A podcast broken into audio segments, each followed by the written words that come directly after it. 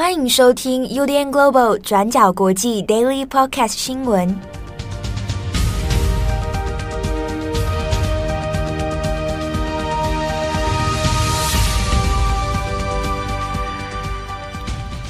Hello，大家好，欢迎收听 UDN Global 转角国际 Daily Podcast 新闻。我是编辑七号，我是编辑木仪。今天是二零二二年十一月十七号，星期四。好，我们在昨天的 Daily Podcast 里面呢，有讲到我做梦的事情。对，那有听友就有来一个讯息，嗯、那就算是一语惊醒梦中人，算吗？他问我，你怎么确定现在的你不是在做梦呢？好，那。关于这个梦境的部分，我们最后再来聊。今天十七号的新闻，我们先来看一下 G20 的闭幕式上面，习近平跟加拿大的总理杜鲁道，那双方有了一个非正式的场边谈话。这段谈话呢，蛮罕见的，是习近平出现了一些情绪上面的表现。那我们这边也要来解读一下这段谈话，因为被影片侧录公开哦，所以引发了国际新闻的讨论。可能很多人大家会想说，哎，可能只是一个双方没几分钟的这个交谈而已哦，那有必要深入来探讨两个人的谈话内容吗？哦，那其实蛮蛮有意思的是，因为国际舆论还有国际外媒其实都有针对这个影片哦提出了一些分析哦，那这也是习近平很罕见的这个比较相对个人一点的这个谈话影片哦。那我们这边来看一下发生什么事情。G20 呢，在十六号的时候是闭幕式。那在这个闭幕式的典礼会场上面，加拿大的总理杜鲁道他就有在这个现场找到了中国国家主席习近平哦。那双方呢，其实并不是一个正式的会谈啊，他就是场边的一个谈话，就凑过去，然后就找了习近平来交谈哦。那我们看到的这个影片，其实是从交谈的中间开始被录下来的。录影的呢，正好也是加拿大 CTV 的记者啊，他就在旁从旁侧录。那在这个影片的当下，其实在讨论的是前一天的一个事情，也就是十一月十五号。十一月十五号的时候，杜鲁道跟习近平也有一个非正式的会谈，大概十多分钟。那在这个会谈的内容里面呢，就谈到了加拿大很在意的关于。中国可能有干涉加拿大选举哦，渗透选举的一个问题。那也谈到了跟乌俄战争，还有北韩等等各个方面的一些议题哦。那短短的十分钟里面，那其实讲的也内容没有非常的详细。但是这个十五号的非正式会谈之后呢，就被加拿大的媒体哦都有报道出来啊，报道了就讲到说他们之中谈了些什么。那么隔一天，十六号，习近平对这件事情蛮不满的哦。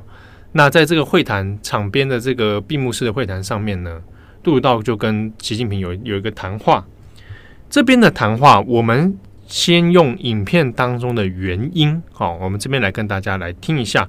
当然有一点会可能听不太清楚，但是呢，我们在今天的转角国际网站过去二十四小时有把双方的中文跟英文翻译。都有做了文字的这个记录哦。好，那下面我们先来听一段他们两个的对话内容。报纸明确，不合适。Everything we discuss is leaked to the paper. That's not appropriate. 而且我们也不是那样进行的。And that's not how the way the conversation was conducted. 如果有诚心，咱们就用一种互相尊重的态度来进行很好的沟通。If there is 否则这个结果就不好说了。 If there is sincerity on your part, free and open and frank dialogue, and that is what we will continue to have. We will continue to look to work constructively together, but there will be things we will disagree on, and we will have to. 创造条件，创造条件。Let's create the conditions first. 好，好。好，那我们这边稍微再来看哦。习近平一开始说不合适啊，那这个不合适呢，指的是说报道 被公开这件事情哦，所以他的翻译里面就有讲到哈，就是帮他翻出来这个这个报道又被公开了，那那这个是不太合适的啊。那说我们也不是那样进行的，指的是说可能双方的沟通方式或者在这个惯例上面哦。好，最后呢，大家可能有留意到，当习近平说完创造条件啊，说了两次啊，创造条件，双手在影片上面啊，就看到他双手也是在那边比划啊，那就要离开了。那也就握手之后呢，双方这个谈话就结束，杜鲁道呢也就只身离开这个会场哦。不过在离开的时候，习近平也对旁边的人说了一句，就说很天真哦，大家可以倒回去听一下，很天真这一段啊，那影片就结束了。好，那影片这个被加拿大记者公开之后呢，那其实就引发了很多的讨论哦。那其实其中一点就是，习近平这是从疫情以来很罕见的这个出外。然后呢，还跟各国领袖有见面啊。那没有想到是按照过去的惯例啊，其实习近平或者中国领导人，在外交场合上面比较少会出现意料之外的举动或者谈话。就算有，他可能也不太会被公开。好的行程，他的一举一动通常都是经过一些设定的啊。所以当然也有会觉得说，哎，对比国际领袖，其他各国的领袖来讲。中国的一向看起来比较好像是一板一眼哦，那也不太会有什么惊人之举，似乎那个生活感也不是很强啊。那么对比，比如说像欧美的领导人哦，那闲话家常啊，还有，这种都会有。但是这支影片里面表现出习近平很少见的在外交场合上面会有情绪上的表情、动作跟谈话。那影片里面可以看得出来一种不耐感。这样加上最后说了一句很天真，好，那大家看来是对杜鲁道有一些维持哦。那加拿大的 CTV 呢，事后他其实是有去追问杜鲁道，好，就是对这个谈话的一些反应。好，那加拿大的 CTV 呢是有先问说，请问是不是之前你们的谈话内容有先答应过是不可以外流的？那杜鲁道他只有说，应该要让加拿大的民众了解我们正在做的事情，好，那我们的对话，好，那这是很重要的。啊，那这杜鲁道呢？他另外还解释是说，呃，并不是所有的沟通都是这么的容易，并不是每一次谈话都这么容易。但是很重要的是呢，他们会继续捍卫加拿大的这个权益哦，认为加拿大很重要的事情，他必须要挺身而出。那杜鲁道也说了，但当然是有意有所指啊。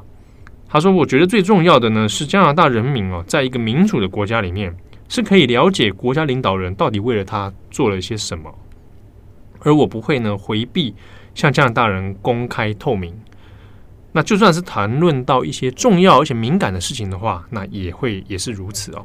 那当然就是说，暗指这个中国领导人呢，很多行程、很多内容都是不公开的，中国人民是无法知道中国领导人到底在干嘛。好，那这个影片的事情在国际舆论里面讨论非常多，各家外媒 BBC、卫报、美联社、路透社都有做了很多的讨论哦。那在中国是完全没有啊，甚至连影片的讨论啊，那基本上是没有。十六号的时候，十七号的时候，那有关于加拿大的讨论，那就是在看到一些比较花边新闻啊，比如说杜鲁道去到这个 G20 的现场，那就跟英国的首相苏纳克喝酒聊天呐，啊之类的这样的内容。那我们这边要看的是说，习近平在这一个对话里面呢。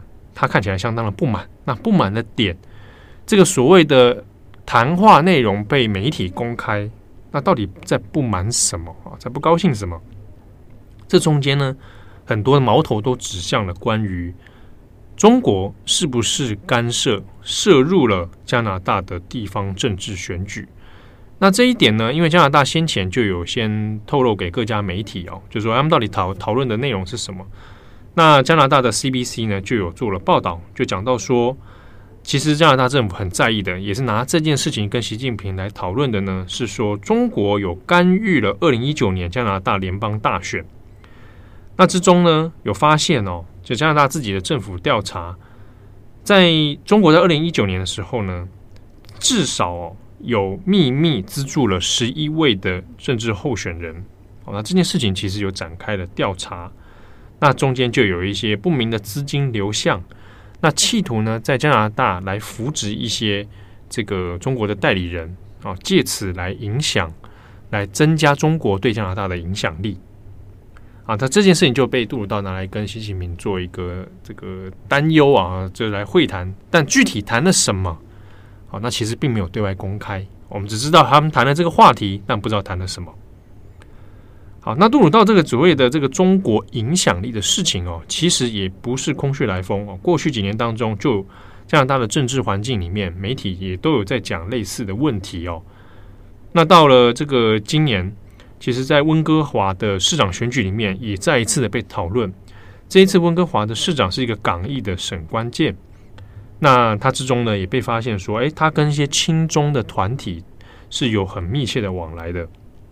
那他还有一个表亲是香港区的人大代表啊，那的确也在加拿大也引发了一些关于中国政治影响力可能有亲中问题的这个出现哦。那我们也看到，其实回顾起来这几年当中，包含像是孟晚舟的事件啊，引发了这个华为的一系列外交风波。那到有加拿大公民被中国逮捕啊，判处死刑。中国跟加拿大之间在政治外交方面呢，其实已经有很多的摩擦了。那在二零二一年去年的时候呢，加拿大的国会还有通过一个认证哦，就是认为说中国的确在新疆问题上面是有种族灭绝的暴行的，啊，所以从林林林总总加起来呢，这个中加之间的确在关系上面是降到冰点，而且也没什么改善的迹象。那从这一次的谈话里面，我们更可以看到这个问题存在哦。好，那详情的报道内容可以参考今天转角国际网站的过去二十四小时，我们有完整的文字内容。好，那下一个我们还是来看一下，更新一下哦。昨天我们讲到的波兰，那有两有一个飞弹啊，俄制的导弹炸死农民的事情，那后续还有一些进度。好，那目前根据波兰的调查，没有证据说这枚导弹是由俄罗斯来发射的。那波兰总统杜达他也说，这很有可能是来自于乌克兰的防空部队。好像事实上，俄罗斯在十一月十五号的确有对乌克兰发射了数十枚的飞弹进行攻击，那目标就是要攻击乌克兰的能源系统还有基础建设。那波兰政府的调查是说，乌克兰很有可能是在这种情况之下，为了要防卫国土，才发出了防空导弹。只是非常不幸的，这枚导弹落到了波兰。北约的秘书长严斯·史托滕伯格也同意了波兰政府的说法。那他也再次的强调，这不是乌克兰的错。那但是他也说，目前最重要的事情是援助乌克兰，像是提供防空导弹系统等等，让乌克兰可以实施自我防卫的权利。但是他也说，北约并不是俄乌冲突的参与方，所以大部分的成员国都认为，现在是没有必要针对波兰这个事件来启动北约条约第四条来召开紧急会议的。好，那白宫方面呢？他们也说，对于波兰的调查是很有信心的。然后白宫也说，不管怎么样，俄罗斯都需要负上最终的责任，因为俄罗斯对乌克兰民用基础设施发射飞弹，那乌克兰理当有权利来做自我防卫。只是这次刚好飞弹不幸的落到了波兰。那除了美国说会持续强化乌军部队的自卫能力之外，包含我们昨天有提到的英国首相苏纳克，还有加拿大总理杜鲁道等等，他们也在进行交谈之后说，不管这个事件调查结果怎么样，普丁都要对整个情势来做负责。好，那乌克兰总统泽连斯基目前仍然是说这不是乌克兰的导弹，但是还是没有提出相关的证据。那他也认为乌克兰有权利进到波兰这个被导弹集中的地区来进行调查，但是波兰总统呃杜达他也回应说，这个需要等到美国跟波兰都同意了，乌克兰才有可能可以加入调查的行列。好，那俄罗斯这边是怎么回应的呢？俄罗斯的国防部发言人说，他们只有把乌克兰境内作为打击的目标。而且范围是离乌克兰还有波兰的边界至少有三十五公里这么长，所以他们也批评说，外界特意的强调说这枚打中波兰的导弹是俄罗斯制造的这件事情，根本是在蓄意挑衅。那这也是俄罗斯对于本次事件目前的回应。好，那相关事件呢，其实还要留待后续的调查。现在的确有一些接二连三的线索，透过媒体呢。来放出好，那事情的全貌啊，我们觉得还是会需要更多的证据跟完整的调查才能够做断定。好，那下一则新闻我们再来看是美国的其中选举，那众议院的部分已经确定了，就跟先前大家看到的那个趋势是一样的，共和党就顺利的拿下了众议院。好，虽然妹这次的计票还在持续当中，然后共和党这次的表现确实也不像原本预期的这么好，但是目前截至我们录音的时间哦，共和党已经在众议院拿到了两百一十八席，那所有的席位是四百三十五席，那共和党目前是拿到了两百一十八席，已经达到了掌握众议院需要的过半门槛。那如果未来共和党可以顺利掌握众议院的话，就在拜登剩下的这两年的任期里面，就可以用立法的方式来牵制拜登还有民主党的政策。那目前的结果是，也代表说，才刚刚获选变成共和党领袖的麦卡锡 （Kevin McCarthy），他很有可能会取代民主党的佩洛西，变成下一届的议长。那麦卡锡他也在推特上发文说，共和党让众议院正式的变天了。那他也说，民主党统治的时代已经结束。好，但是确切的结果还是要等到票数全部统计完毕为止。那未来的众议院议长会是谁，也要等到明年一月开议才会出炉。那因为参议院跟众议院应该是会是由民主党跟共和党分别拿下。所以，拜登政府的施政也可能会面临很大的挑战。那目前，嗯、外媒都开始预估说，共和党开始掌握众议院之后，可能会做些什么。那现在外媒的讨论内容都说，有可能会来调查，包含像是美军在混乱之中撤出阿富汗的这个事情，还有 FBI 突袭呃海湖庄园，以及针对拜登还有拜登家人，有可能会展开调查哦。包含拜登的儿子杭特·拜登，他过去跟中国还有其他非盟友国家的商业往来，都有可能会变成调查的内容之一。好，那拜登总统在当地时间十一月十六号也祝贺了呃共和党对手在众议院改选的这个表现。那他也说他会跟任何人、任何愿意合作的人来合作，不管这些人是民主党人还是共和党人。好的，那以上是今天的 Daily Podcast 新闻。那我也不难确定，以上的 Daily Podcast 新闻会不会是我在做梦？有可能大家现在都是在梦境当中。哎，其实其实中西方或世界上各地对于这种类型的创作还不少。嗯，好，就是或者困在某一个梦境里面，不断的回圈。我曾经有做完美梦之后醒来，然后反而以为我现在在梦里面。那不是很棒吗？对啊，哇，你还有这样的体验呢？对啊，通常是醒来之后才发现那个梦就是噩梦，噩梦一场。哦，还好噩梦会醒。现实生活中其实才是噩梦的开始。嗯，这样你为什么要你为什么要一脸肯定的跟我讲这个话？什么现实才是噩梦的开始？还还好吧？有时候就是做美梦的时候就会有这种错觉。哦。但我想，也许我们每一个人都是正在做梦的人。嗯，对，没有人是清醒的。嗯，因为清醒的人是笑不出来的。你看，你你现在在笑，你在笑。对啊。啊，不是，我们这最后最后这个状态已经越来越奇怪了，好不好？对，我们现在要不过，我现在已经开始有点错乱了。哦，不要错乱，不要错乱。嗯，你开始错乱的话，那个世界又开始崩解，你会开始怀疑自己的存在。对对对，但你可以，比如说打你自己，就会你会觉得痛。你不是要打我，你刚刚做事是要打我，哎，好吧？好，这个掌握当下。好了，当然人生也是浮生若梦了。好了，不管是在梦里面 还是在现实生活中，就是把握每一件事情。干嘛？我们还要这样最后来劝世啊？好吧，梦醒了，各位，对，醒醒吧。你不是说你要录那个早安，就是闹钟声嘛？说要叫听友起床。呃，对，我们也有听友，就是听到上一次那个内容之后，他有留言啊，就说他也是新闻同业，嗯，他听到我，我做那个这个起床的这个闹钟声音之后，他就会觉得有点 PTSD，嗯，他早上起床就觉得心情很阿杂。你看，你都害了多少人？如果你真的要录的话，你会录什么？